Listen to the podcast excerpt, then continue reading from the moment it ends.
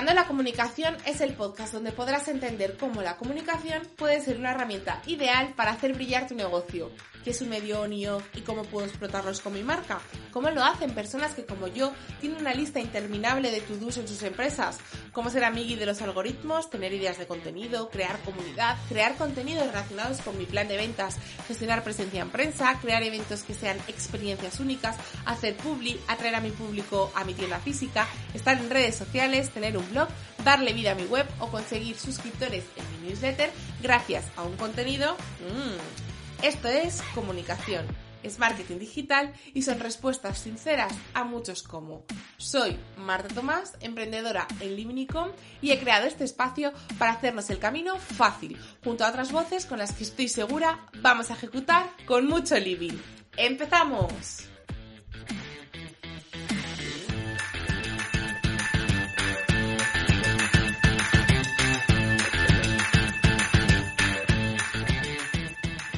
Hola e-comments, bienvenidos a un nuevo episodio del podcast. Hoy vamos a acercar la comunicación junto a Chris de Anaquiños de Papel. Bienvenida al podcast y mil millones de gracias por apuntarte a este sarao. No, gracias a ti por invitarme, yo encantadísimo, de verdad.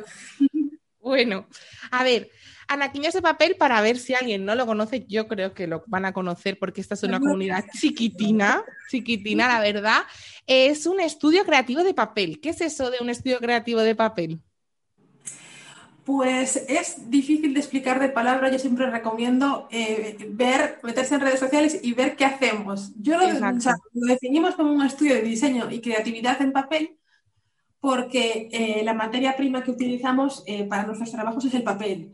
Es difícil visualizarlo así de primeras porque no es como un carpintero que tú ya sabes lo que haces, un ceramista que ya visualizas lo que haces como todavía no hay mucho mm, tema de paper art, es difícil visualizarlo, pero lo que hacemos es convertir un trocito de papel, un anaquiño de papel, en flores, en lámparas, en grullas. Eh, bueno, en, auténticas barbaridades.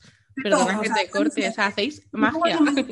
Hecho, no paro, o sea Yo de hecho os conocí porque hicisteis la decoración del segundo One Prende es un evento para emprendedoras de aquí en Valencia y bueno, yo siempre voy con mi hermana a estos saraos y entramos al sitio, entramos de las primeras y nos quedamos locas porque además en casa siempre hemos hecho, bueno, mi madre siempre nos ha hecho muchas manualidades y demás y jolín, como que tenemos así un poco la cabeza estructurada para apreciar el trabajo que hay detrás, que imposible hacer lo que vosotras hacéis, ¿sabes? Pero claro, lo veíamos y estábamos flipando. Además daba ganas como de, porque había también como los asientos, había también algunas flores y daba ganas de cogerla. Vele María, si estáis escuchando este podcast, no robamos, ¿vale? Pero daba ganas de cogerlas y llevártelas porque decías, ¡Oh! es chulísimo, o sea, es una magia total. Seguro que, bueno, en Instagram sois anaquinos de papel que ahí pueden ver el trabajo y la web lo mismo, para que puedan ver realmente, porque si no, no te puedes hacer una idea de lo chulo que es. Es difícil, de creatividad de diseño en papel, mm, sí, muy bien, pero puede ser invitaciones de boda, que también, pero es que es muy, es muy visual nuestro trabajo. Exactamente, totalmente de acuerdo. Bueno, yo creo que, que, me hacía mucha ilusión. Bueno, todo el mundo que viene al podcast me hace mucha ilusión, porque claro, cada uno tiene una perspectiva y al final es como se aprende, ¿no? Pero de vosotras me llamó mucho la atención eso, cómo conseguís hacer de mm, lo que a primeras puede parecer un hobby, ¿no? O puede hacer algo que haces el día de lluvia en tu casa, que es una manualidad, ¿no?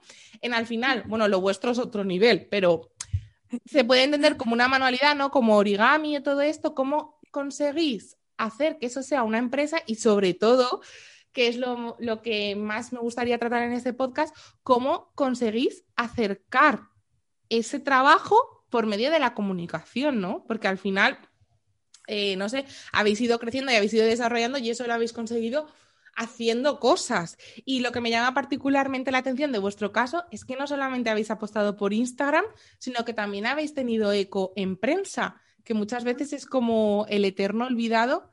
Entonces, bueno, yo te acabo de lanzar aquí un montón de cosas, pero por empezar un poco por orden y concierto, me gustaría que te presentases, porque he escuchado o he leído, ya no lo sé, porque os he hecho así un poco de investigación, que, bueno, tú empezaste de niña que tus padres te apuntaron a talleres de cerámica, ¿puede ser?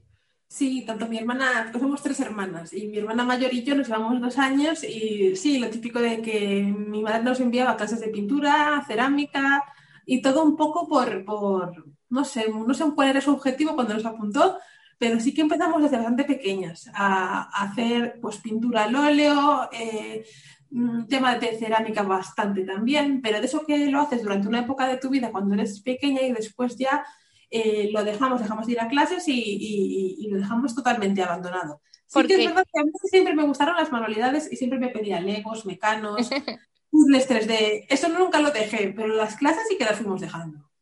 Porque luego estudiaste Derecho. Sí, sí, sí. sí y has ejercido también como abogada y de repente, ¿no? Porque... A ver, realmente yo estudié Derecho eh, aquí en Coruña, pero mm, ya mi hermana ya había montado, bueno, creo que mi, hermana montó el blog mientras yo estaba en la carrera, más o menos al terminar la carrera, con el blog que se llama Naquiños de Papel, y mi hermana es arquitecta. Y realmente a mí, a ver, yo estudié Derecho porque no sabía muy bien qué hacer, cosa que nos pasa a muchos, porque la, cuando te terminas el cole, muchas veces te, o el instituto te, te, exigen elegir algo cuando a mí se me daba bien muchas cosas. Entonces yo nunca supe muy bien por dónde tirar. Claro. Entonces dije, a ver, mm, eh, una carrera que me pueda servir para el futuro, para si, pues, si quiero tirar por periodismo, si quiero tirar por, yo qué sé, por medicina o yo qué sé, el derecho siempre te sirve. Entonces, o tal, esa es otra también.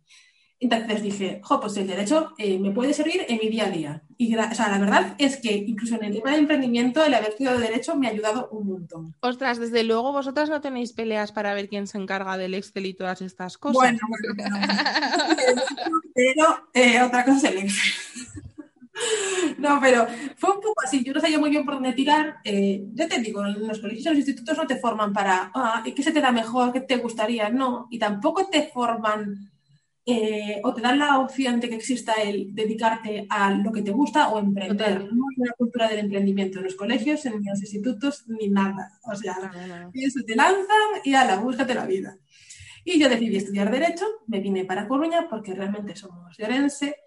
y, sí que es verdad que el Derecho me, me gusta, ejercí de abogado, me gustó, pero no era lo mío para nada. El ambiente, el ser becaria durante tanto tiempo, tampoco Y ya estaba lo de, había empezado ya lo de araquillos de papel y yo lo dedicaba como hobby en mi tiempo libre, cuando salía del despacho, eh, casi, o sea, yo estaba en el despacho deseando salir de allí y, dedicarme a lo que realmente me gustaba. Hasta que un día decidí, después de mucho tiempo, eh, porque ya la situación en la que yo estaba eh, laboral me estaba afectando anímicamente. Esto de trabajar sin cobrar eh, y cosas así, al final, y aguantar como que no aguantar, sí. Eh, hace que tu, que tu cuerpo eh, reaccione. Yo tenía pues, ataques de ansiedad, dermatitis por toda la piel, o sea, estaba tanto física como anímicamente en una situación bastante delicada ya, o sea, estaba cansada. Y decidí, y eso que me costó y no cobraba,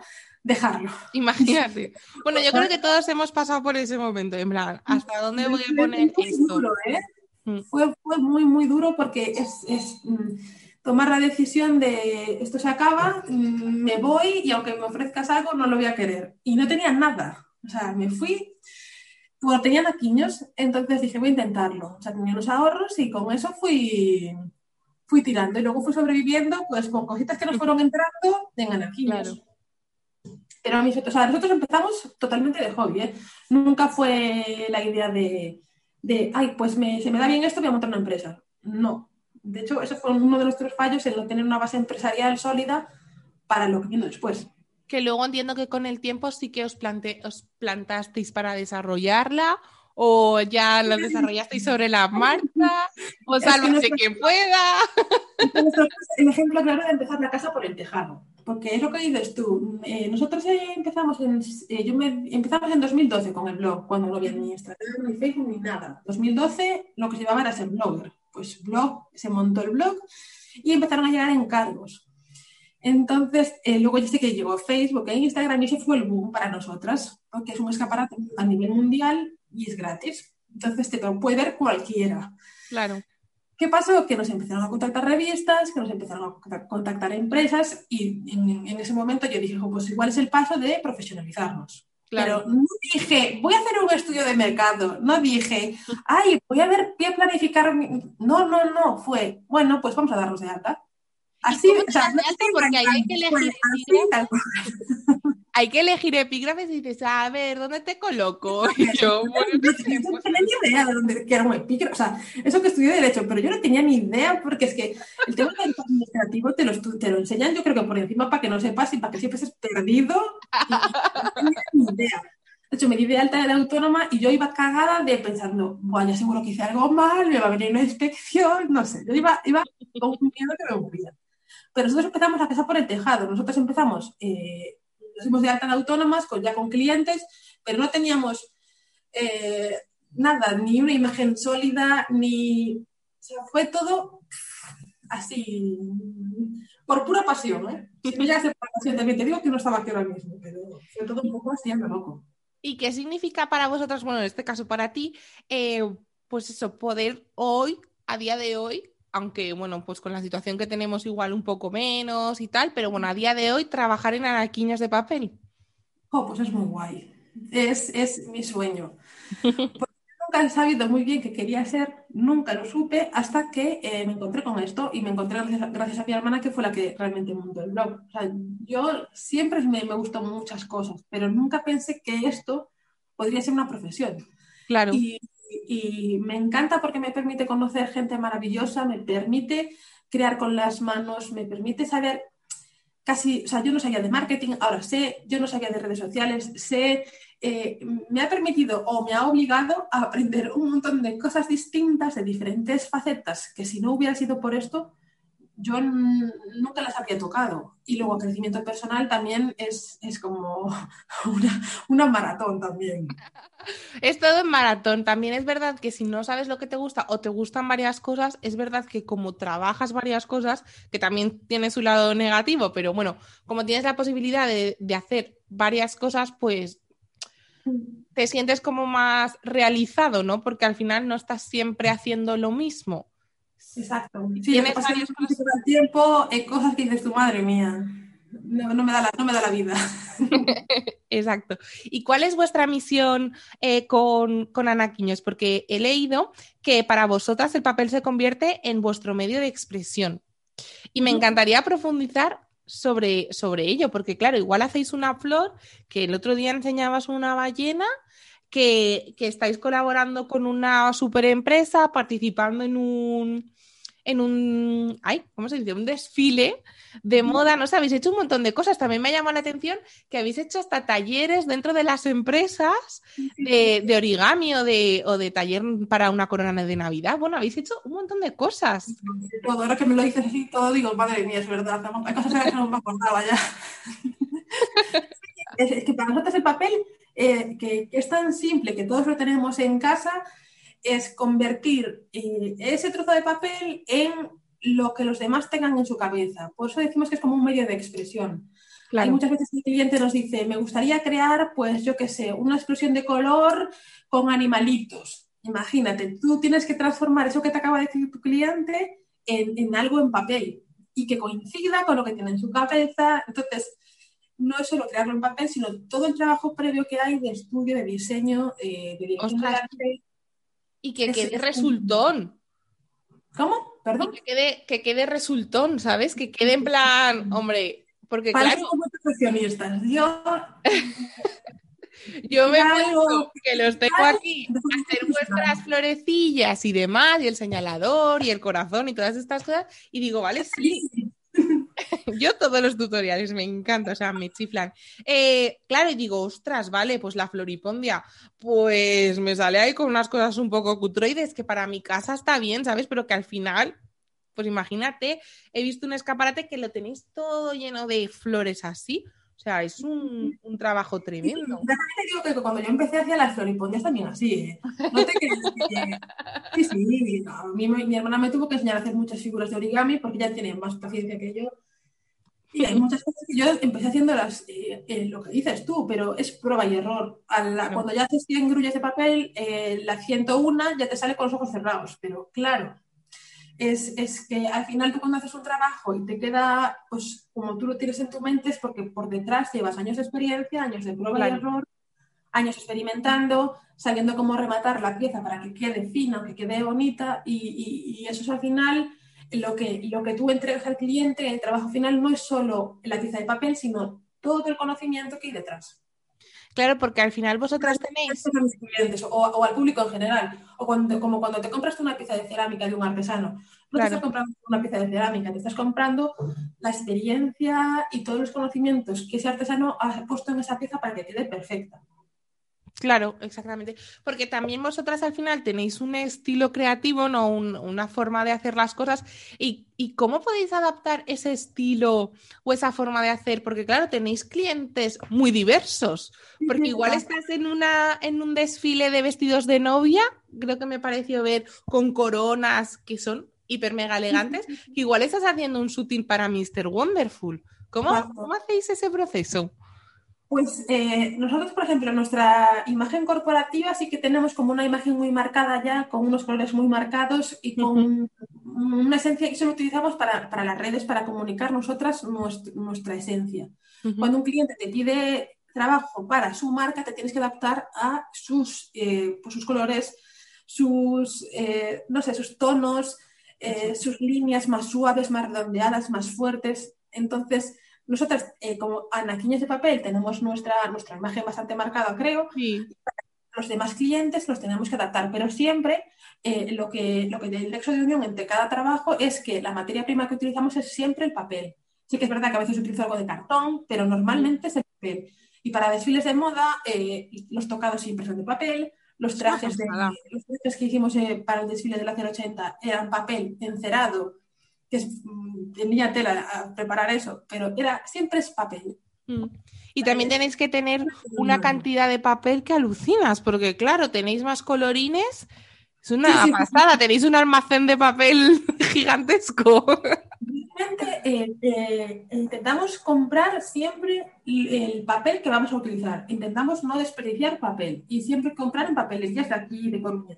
Yo no compro o sea, compro por mayor, pero lo, compro aquí. Entonces, eh, yo según me entra un proyecto, sé que cuánta, cuánta cantidad de papel voy a necesitar, entonces hago el pedido o el encargo de, los papeles en los tonos que me hace falta. Eh, pero papel tengo, bueno, a toneladas. Sí. o, papelitos o, o, cosas que he hecho que no me han convencido como prototipo y que me los guardo, de eso tengo, vamos. un super armario. Y, y cuando ya no solamente hacéis vuestras propias creaciones, que también, pero cuando veis o hacéis vuestras creaciones, ¿dónde exactamente ponéis el foco?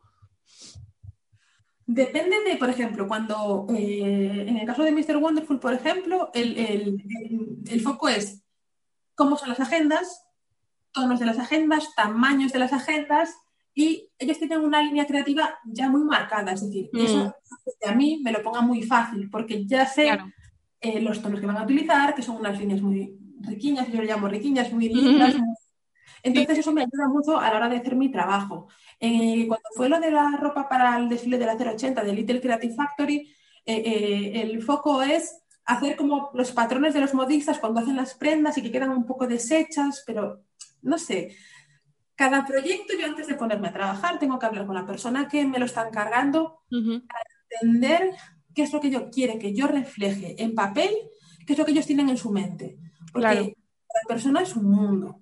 Y me pasa lo mismo en los talleres. Hay, hay mm, empresas que me piden talleres de origami y unos me piden ya lo que quieren. Por ejemplo, pasó con Loewe, me dijeron, queremos esta, estas cuatro figuras. Nosotros ponemos el papel, nosotros ponemos tal, solo queremos que vosotras lleguéis y lo hagáis y enseñéis a la gente a hacerlo. Y otra gente, otras empresas me dicen, necesito que tú me diseñes un taller para público de, imagínate, 25 o 35 años que aprendan a hacer una flor. Entonces tú tienes que con tus conocimientos saber qué flor puede hacer casi todo el mundo de esa edad, que no sea muy difícil y que se pueda hacer, imagínate, en media hora. Y eso es lo difícil. Súper complicado. ¿Y cómo? Te he cortado, perdona, perdona. No, dime. ¿Y cómo es que, o sea, es que me parece muy curioso que desde una empresa digan, ¡ay! Vamos a hacer un taller de, origami, de papel, creatividad, o como, para nuestros empleados.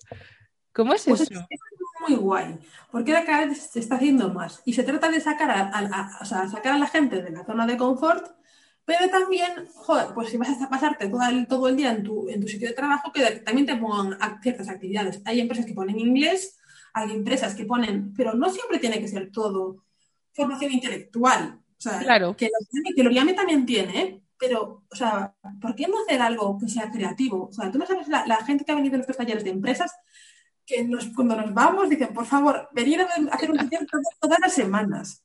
Porque sí, eh, hay talleres que duran una hora y a la gente se le pasa el tiempo volando y se llevan algo que han creado con sus propias manos, cosa que igual en cinco meses no habían hecho nada con sus manos más que pasar hojas de papel o teclear, ¿sabes? Es que... Exacto. Y como, y la recepción es buena, ¿no? Porque claro, una cosa es que una persona se apunte a un taller que tú haces porque, pues porque le flipan las, porque quieres hacer esa flor. No, tiene como el objetivo. Y otra cosa es que tú estás en tu empresa trabajando y te digan, vamos a hacer un taller de origami. Ya, ya, ya, ya. a mí me encantó. Y de hecho fue cuando, cuando fuimos a Inditex y fuimos dos años seguidos para hacer para los empleados en, talleres de Navidad. Y fue muy guay. El primer año era, era, era un, nos resultó una impresión muy grande porque jo, vas allí y dices tú, Dios, es mucha gente. Entonces, el preparar ese taller fue un gran reto porque iba a ser mucha gente a la vez. Entonces, somos dos personas. Claro. Cómo gestionar y cómo enseñar. Entonces, tienes que llevar el taller súper, súper preparado para todos los niveles, porque puede venirte una gente que sepa eh, doblar un papel eh, por su diagonal y por su mitad y hay otra gente que le puede costar más entender eso. Claro. Entonces, lo más costoso de esos talleres es el, eh, el diseño previo, pero los empleados eh, sabían a lo que iban. Es decir, no, hay, hay, veces que sí que sorpresa, hay veces que nos hacen, que no avisan a empleados y otras veces que son los propios empleados que se apuntan a estas actividades. Y venían, y venían encantados. Con miedo, todo el mundo que talleres viene con miedo de, ay, yo no sé, si me da fatal esto. Y todo el mundo sale con la pieza terminada. Entonces, Qué guay. es un orgullo. Y, y para ellos es como, Dios, he sido capaz de crear esto con mis propias manos. Y la sensación que te da eso eh, debería ser obligatoria una vez al año, por lo menos. es que es chulísimo, o sea, no sé, yo me lo estoy imaginando, o sea, me cuesta imaginar que muchas empresas apuesten por eso, pero realmente es que es lo que tú decías, ¿no? Es otra forma de hacer el famoso team building que ahora está tan de moda, incluso jolín, pues potenciar a las personas a que salgan un poco de su 1, 2, 3, 4, de su rutina de su Tenemos diseñado un taller propio nuestro que es de team building. No es solo de crear una figura, sino de diferentes personas del equipo conseguir un objetivo final. Eso ya es crear, lo hemos diseñado nosotras y lo hemos patentado y lo utilizamos en algunas empresas. Y es muy guay, porque se junta gente de diferentes departamentos o de diferentes partes, o incluso de la misma empresa que se, que se conocen. Y los pones en situaciones distintas, en roles distintos. Entonces ahí ves el que, el que parecía más callado pero es súper creativo, el que siempre está topísimo en la empresa pero después está ahí como dudoso, pero es muy guay porque los ves eh, a todos trabajando en equipo y súper orgulloso es como cuando, o sea, no sé, es una sensación muy positiva y, de una energía muy buena la que se crea y la gente sale de, de los talleres con ganas de más. Y para mí, profesionalmente, eso es una pasada. Además, es, muy, no sé, es muy curioso también de ver cómo, cómo se empiezan a hacer cosas diferentes, ¿no? Y cosas que, apunten más hacia lo creativo y hacia, yo qué sé, pues hacia el desarrollo de que no hace falta que seas tampoco un figurín. Que hay muchas más. Claro, que estamos acostumbrados, yo creo, hoy en día a, a tener siempre una app que te hace de todo. Entonces la gente se está quedando como muy, no sé, no sé cómo decirlo, pero que... Cuadrada. exactamente, todos, eh, casi todos nos vestimos igual, casi todos hablamos lo mismo, casi todos hacemos lo mismo, usamos las mismas apps. Y que la creatividad como que se está guardando en un cajón. Y a mí me parece fundamental, porque sin eso no surgen nuevas ideas. O sea, Y al final, todos, todos, hacemos lo mismo, ya está tu empresa una hora, haces tu trabajo, te vas y, hay que hacer, hay que hacer, hay que poner a la mente eh, en activo, en cosas distintas a las que haces habitualmente, porque si no nos quedamos todos apalominados. Claro, al final la creatividad es la capacidad de solucionar problemas de forma diferente. No es de hacer la cosa más rara y más llamativa del mundo. Es la capacidad, bueno, para mí eso es la creatividad, no sé. Siempre lo he visto de esa manera. Y la creatividad también, aunque no sea para crear una flor de papel, te ayuda también a solucionar problemas. Yo me he encontrado clases de decoración en las que solo tenía una cuerda, una pistola de silicona y una cartulina. Y con eso, como monto yo un, algo? Pues tienes que, tienes que darle al coco y decir, vale, al de total, ¿eh? pero sí, pero es poner la, cabeza a trabajar. Y yo creo que al final eh, nos metemos tanto en la rutina del día a día que nos cuesta mucho el salir de ahí y el enfrentarnos a situaciones distintas y cómo afrontarlas. Eso también nos genera mucho estrés, mucha ansiedad, que de ahí viene bastante veces el estrés y la ansiedad. Y a mí me parece que el, el sentarte y crear con tus propias manos o, o, pararte a pensar en cómo lo harías ayuda muchísimo a nuestra cabeza. Totalmente. Y hablando precisamente de esto, de, de, la capacidad de solucionar problemas, de evitar la ansiedad y demás, ¿cómo gestionáis los bloqueos en anaquiños de papel? Uf. Ahora estoy cada vez más eh, con el tema de, meditación y de relajación. Y lo, empecé a hacer, pues, eh, yo creo que así con la cuarentena, ¿eh? El, empezar a volver a practicar origami para relajarme, que era, es como empezó en Aquíños. Pero volver a practicar origami no por trabajo, sino por, por disfrute. Después, el, yo soy muy rollo zen aunque por dentro, por dentro soy un manojo de nervios. Pero el, respirar, el escuchar eh, muchos podcasts me ayuda mucho también. Y no sé, es el, intentar relativizar todo, intentar pensar en, bueno, no estamos tan mal, venga, para adelante. Claro, porque justo lo que acabas de decir, vosotros empezasteis como hobby, lo habéis convertido en una profesión y ahora, claro, habéis perdido como ese hobby en el que os resguardabais un poco del estrés. Entonces, claro. Mm. Entonces, eh, a veces es conflictivo por eso. Qué curioso. llegó la cuarentena y fue como, Dios, ¿y ahora qué vamos a hacer? Y estábamos al super, a ver, te da eh, un montón de proyectos que teníamos ahí en mente y que teníamos ya firmados, se nos fueron a la porra y estábamos muy tranquilas. Entonces, fue como empezó lo de reto anaquiños, que era como hacer figuras muy sencillitas con videotutoriales muy sencillos en Instagram. Y para mí Yo los he hecho, ¿eh? Son enamorar de mi profesión, porque hay veces que vamos tan a, vamos tan a tope que, es que, que, nos olvidamos de por qué hacemos lo que hacemos. Totalmente. ¿Y cómo hacéis para, o sea, cómo haces eh, para separar ese origami que haces por trabajo y ese origami que haces por placer? Porque, claro, al final, si te has pasado, imagínate, todo el día haciendo, mm, no lo sé. Mm, Flores, eh, lo que sea. De repente me voy a relajar y yo estaría un poco hasta las narices de doblar papel, ¿no? yo lo, hago, yo hago como, por ejemplo, cuando tú, imagínate, tienes una clase de pilates, ¿no? Y la tienes de 6 a 7 los jueves. Pues yo eh, a esa hora, en vez de irme a pilates, pues me cojo cuatro trocitos de papel y es distinto, porque imagínate, pues ese día llevo haciendo 100 flores de papel, y me pongo a hacer una grulla o, una flor que sea de origami. Y es distinto. O me busco una figura en YouTube que nunca haya hecho y la intento hacer. Entonces, de esa manera me sirve para separar mi trabajo de mi hobby y sobre todo es hacerlo en, fuera del horario de trabajo. Claro. Si no, al final es trabajo y hay que, hay que hacer las cosas cada uno a su tiempo. Claro. ¿Y dónde os veis en un futuro? Bueno, igual está en esta época del año o en esta circunstancia hablar de futuro es un poco... pero bueno.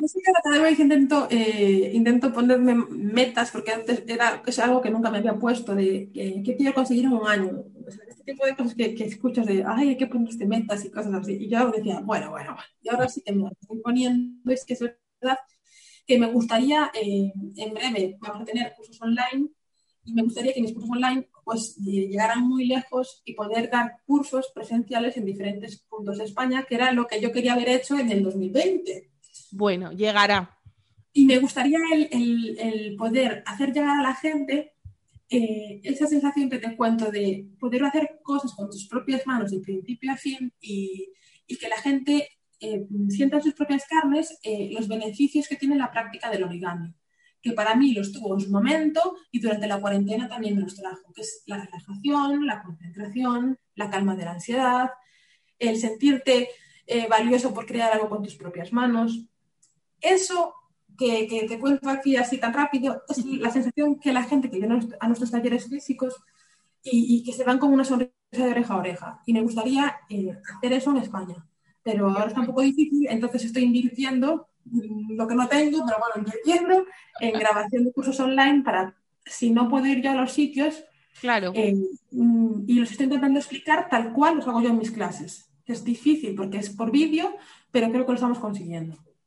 Y, en esos cursos, bueno, no sé si se puede contar si no me dices, no, no, surprise. Eh, puedo contar sin problema.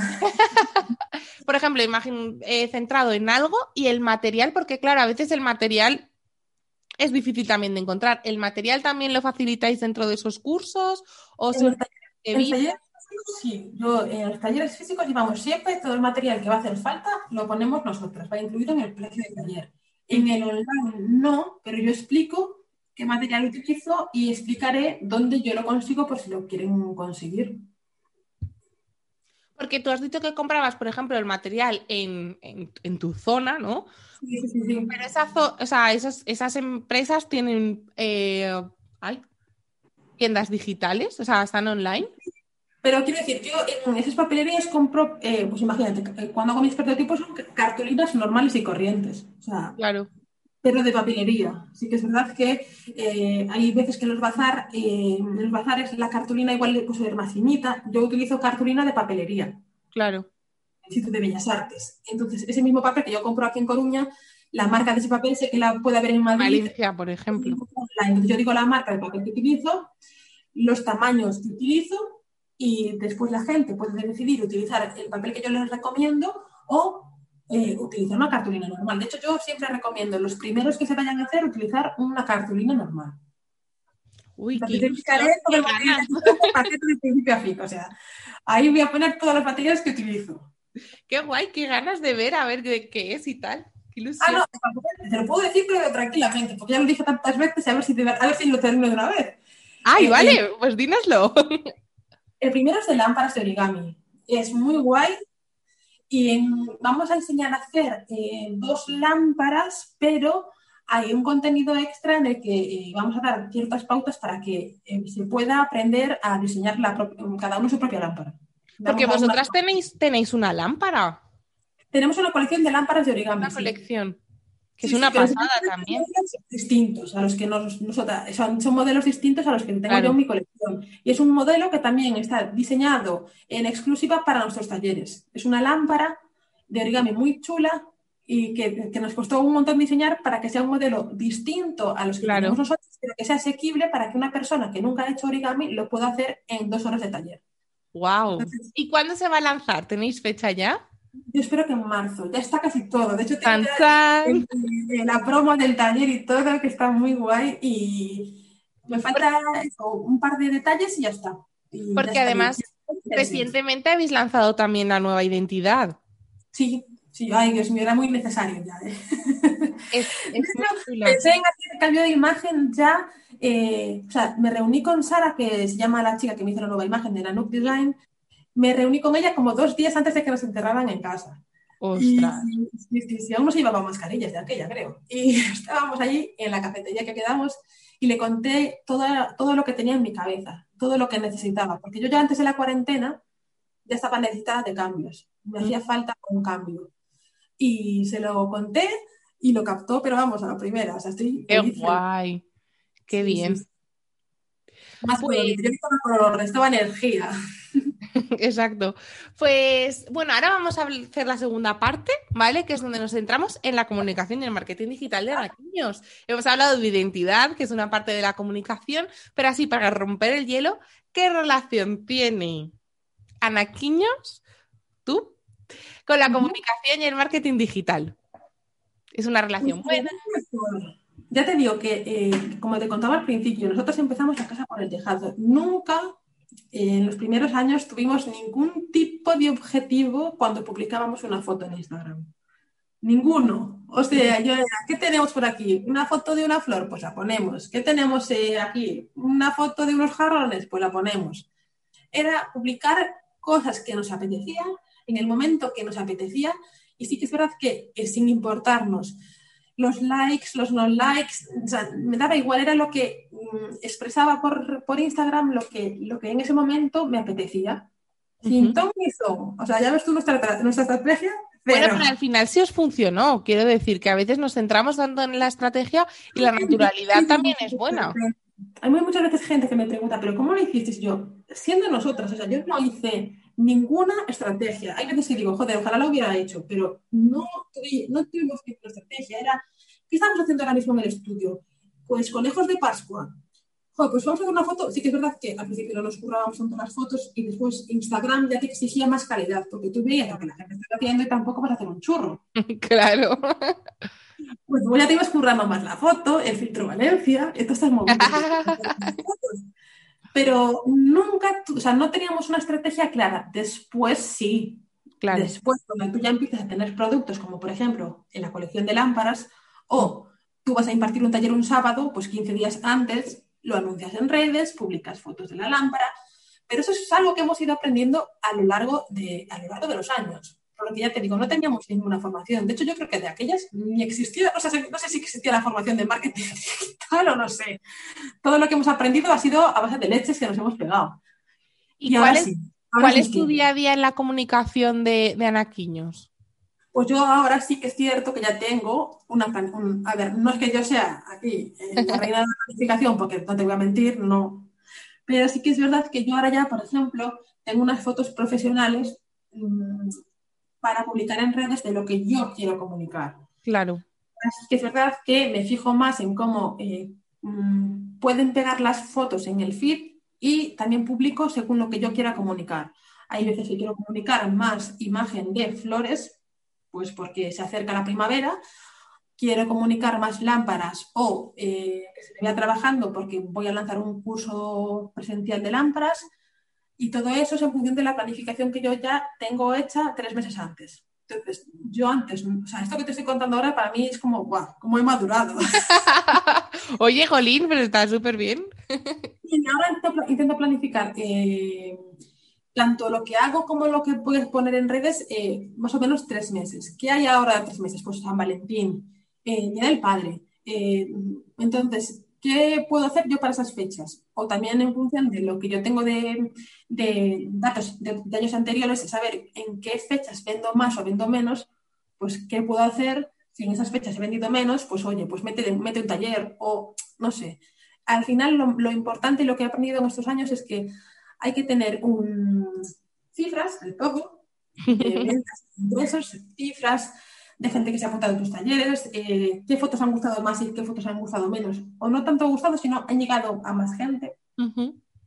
Y con eso actuar. Sin cifras, sin números, no, no hay estrategia. ¿Y cómo habéis, y cómo habéis conseguido, quizás ha sido de forma natural, pero todo el tema de la repercusión en prensa? ¿Eso lo habéis trabajado de alguna manera? Natural, porque ya te digo, yo no he pagado nunca ni un duro por salir en prensa. No, pero, bueno, Didi. Que no, no, no por el hecho de pagar, sino pues si yo que sé, igual habéis enviado alguna nota de prensa o habéis participado, nada. Pues la verdad es que no he hecho nunca una nota de prensa, tengo que confesarlo, he de confesar. Eh, eh, yo creo que nuestro caso es eh, lo que a mí me, al principio me preocupaba con Anakin es que era una cosa muy rara, lo que hacíamos nosotros. Y al final eso ha sido la ventaja. Hacer algo tan raro, tan distinto, hace que la gente, que los medios les llame la atención.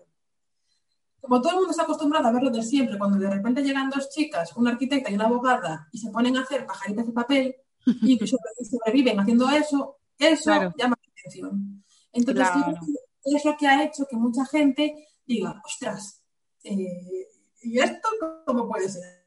Entonces llama la atención y te, y te contactan. Y lo mismo pasa, por ejemplo, cuando salieron los ramos en Vogue, es porque yo creo que la primera vez veía un ramo de flores de papel que, que, estaba mm, con, clase, o sea, con clase, a ver, quiero decir, eh, con un estilo distinto, con elegancia. Hombre, es que parecen de verdad. ¿sabes? Claro, entonces yo creo que la gente dijo, ostras, son de papel, me parece eh, mm, espectacular o me encantan, yo quiero que se salgan en mi revista y, en ningún caso nosotras, ojalá tuviéramos contacto con Vogue, pero fue porque alguien lo vio, le gustó y nos pidió material para publicar en su revista. Y casi siempre es así. Instagram, la verdad es un escaparate espectacular. O sea, es increíble. La, la gente que te puede encontrar en Instagram es, es alucinante. Porque todo, todo lo que habéis conseguido de talleres para, para empresas, eh, colaboraciones con marcas, ¿todo eso ha sido de manera orgánica? ¿No habéis llamado a puerta fría? No, de hecho es que debería, o sea, estoy planificando hacerlo, pero no, no. De hecho, cuando fue lo de, lo de los perfumes, creo que también fue un poco así. O sea, yo creo que busca, ellos tenían un perfume que se llama origami. Entonces, pues buscarían a alguien que hiciera talleres de origami y, que tuviera experiencia. Porque sí que es verdad que hay gente que, puede dar talleres de origami. Claro. Como buscas a alguien que tenga un respaldo de talleres anteriores, que sepas que, que, los va a hacer bien. Porque talleres puede hacer todo el mundo, pero después al final eh, hay que tener una experiencia para poder saber llevar a la gente. Claro. ¿Y cuáles son los, los pilares o, o, las cosas que tenéis en cuenta a la hora de esto es eh, esto es parte de nuestra misión como empresa, esto es lo que queremos transmitir y esto no, o lo que os impulsa para esto sí y esto no. ¿Con qué hacéis la vara de medir para, preparar las, eh, las, comunicaciones? Tiene que ser eh, que, sea muy nosotras. Yo, tal cual lo que, lo que oyes o lo que ves es lo que hay. Entonces, eh, no soy capaz de fingir o publicar una foto que no me guste, o hacer un taller sobre algo que no me guste, o colaborar con alguna marca que no me transmita tanto feeling eh, por su imagen, sino también por las personas que haya detrás de la, marca. Entonces, al final es eso, trabajar eh, a gusto. Entonces, cuando trabajas a gusto, y, yo creo que es más fácil comunicar lo que quieres. Claro comunicar. Y yo creo que eso es lo que nos ha salvado en estos años. Es decir, joder, la gente ve algo, lo identifica como anaquiños y, sabe que, que, lo que hay es lo que ve, que no estamos tapando nada porque somos bastante transparentes. Y creo que esa es nuestra, un poco nuestra esencia. Dos locas que, se, que dejaron todo para, para dedicarse al mundo del papel y que si no hubieran estado como cabras y además en lo que, lo que hacen, pues ahora mismo no estaríamos aquí. Así de claro. Súper resumido, naturalidad 100%. Pero para todo. Yo eh, no puedo vender algo que no soy. Claro. Yo sí que, es, sí que es verdad que, pues, oye, eh, te, te, inscriben para un evento y te pones, pues, te arreglas un poco más empeliculada, pero yo en mi día a día soy... Claro. Eh, de hecho, muchas veces lo que comentaba al principio, no tengo mucho filtro y hay veces que me tengo que parar. Pero yo cuando escribo mis textos de Instagram o mis stories, eh, también reflejo eso. Claro. No vendo cosas que no hay. Porque así me siento cómoda. Si tuviera que fingir algo que no soy, mm, un día o dos lo haces, pero después eh, al final yo creo que te acabas cansando. ¿Y qué es lo que más te cuesta como el talón de Aquiles de la comunicación o el marketing digital? O algo que deberías, que sabes que podrías hacer y que te vendría bien, pero es como no, no, gracias. Pues lo mismo que te dije antes, organización. A mí eh, me puedes decir, hazme 100, flores de papel en un día y me pongo y las hago, pero mm, en un día tener que organizar tres meses de contenido me eh, lleva la vida. Y lo que más me es, eh, mi zona de confort es el papel y, la creatividad. El sentarme, que es algo de lo que me he dado cuenta en estos últimos meses, el sentarme a planificar es algo que me cuesta mucho porque mi zona de confort no es esa. Y encima te sientas a planificar y viene el COVID y ya te quedas claro. Entonces, a mí lo que más me cuesta en el tema de comunicación y marketing es, o sea, que es algo que cuando lo hago me sienta de maravilla, porque verás, en un día haces todo el trabajo para muchos, muchos días y te liberas para el resto de los días, pero me cuesta mucho. Ya te digo, te puedo hacer 100 grullas, en un día, en un día tener que organizar las tal, es que siempre me busco alguna distracción para, ¿cómo se llama? procrastinar, se llama. exacto. Pues esto, esto es lo que me, esto es lo que a mí me mata. Yo estoy segura de que si fuera más organizada en este tipo de temas, eh, posiblemente eh, estaríamos en, en, otro punto de la empresa. Pero yo me dejo fluir porque si no... Oye, no habéis llegado, no habéis llegado a mal puerto haciéndolo así. si hubiéramos, si hubiéramos, estoy segura de que si lo hubiera metido un poco más caña en otros sentidos, pues igual tendría otra tranquilidad. Pero bueno, las cosas son como son y van al ritmo que van por algo. Exacto. ¿Y qué es lo que más te chifla? Ay, ¿De qué? ¿De comunicación o de qué? Sí, de comunicación.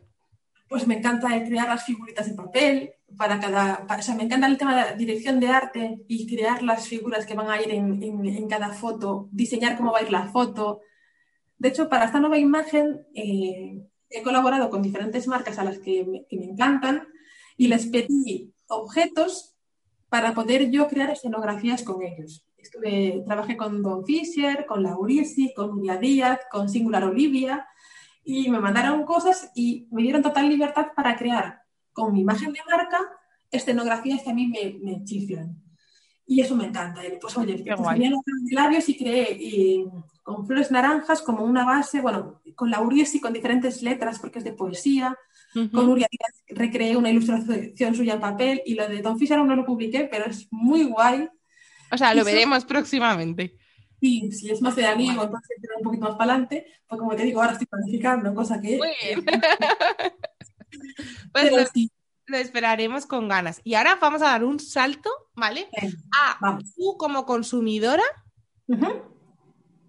¿Qué es lo que te llama la atención de otras marcas, de acciones que hagan, de procesos, que luego digáis, ostras, qué guay, esto lo podemos poner de tal manera en anaquiños? O simplemente te gustan y te conectan con esa marca.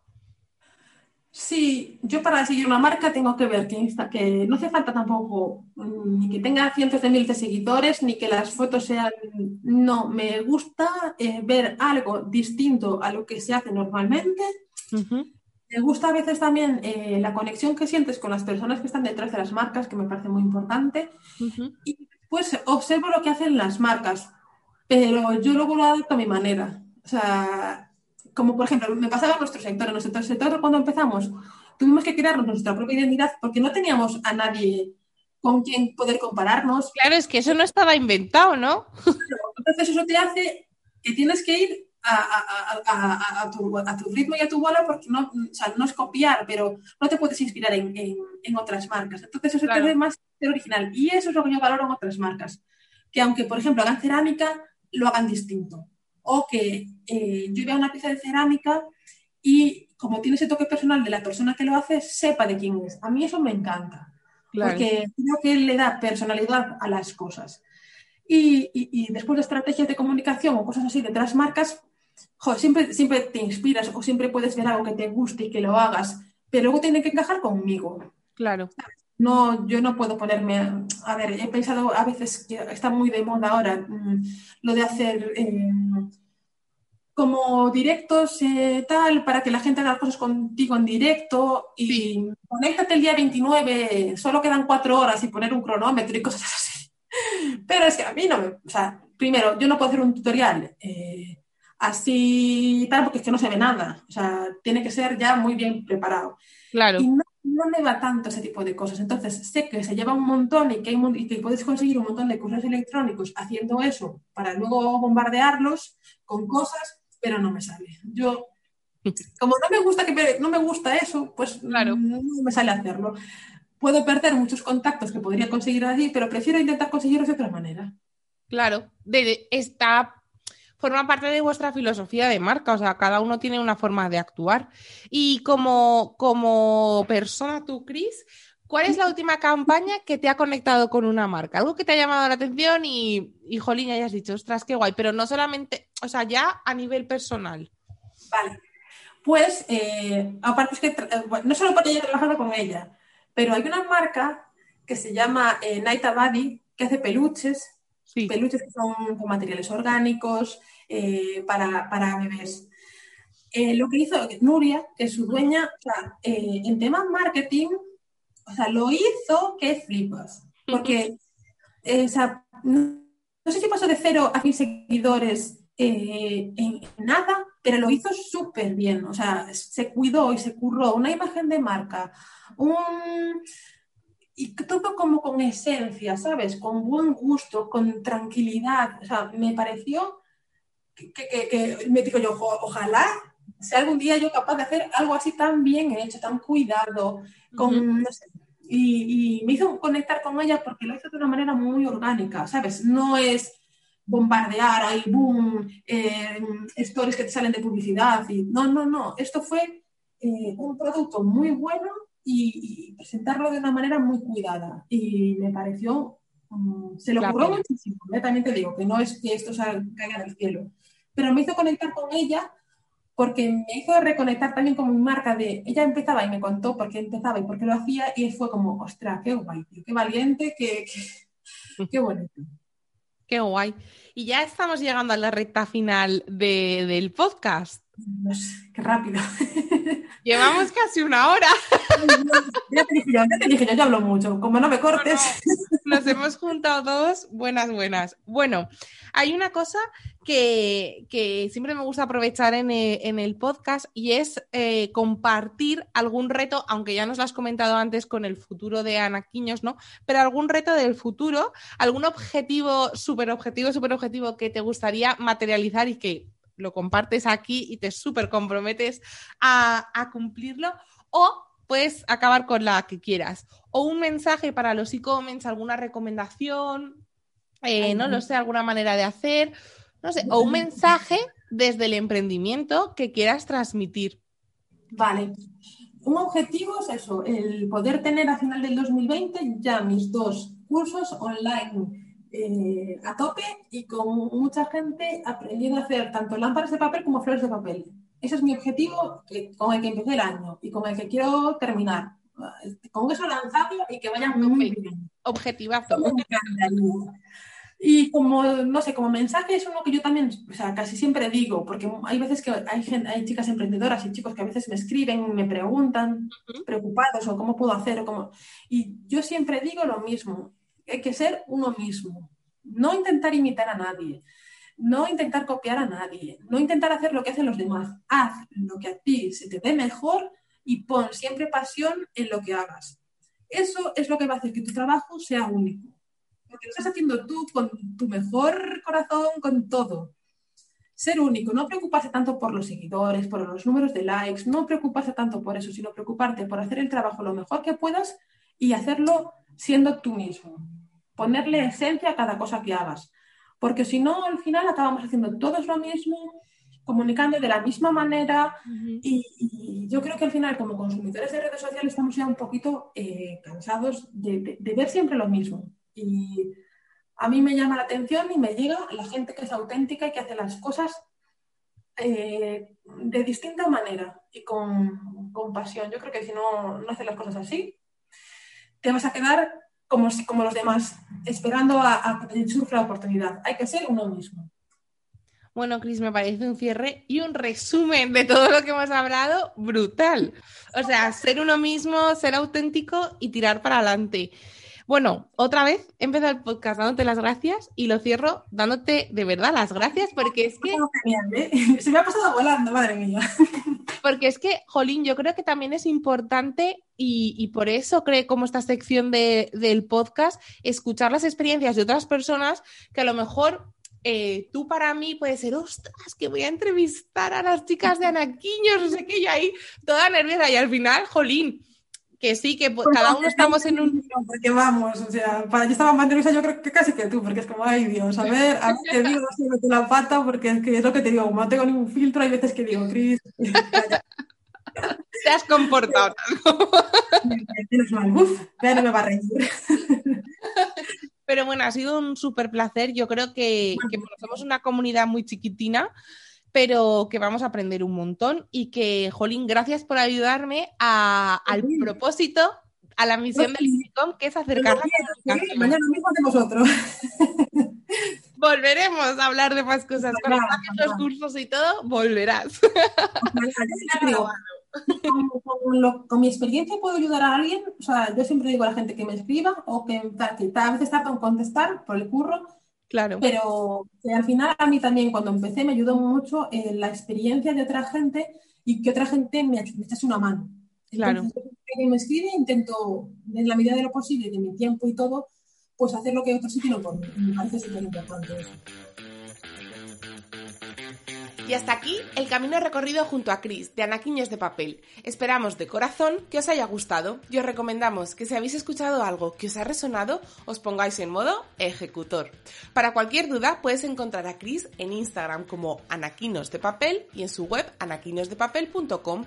Si te ha gustado esta experiencia, puedes repetirla cada martes suscribiéndote al podcast, dándole a me gusta o añadiendo una valoración si la plataforma te lo permite. También puedes compartirnos y recuerda siempre que vamos a por todas y comments.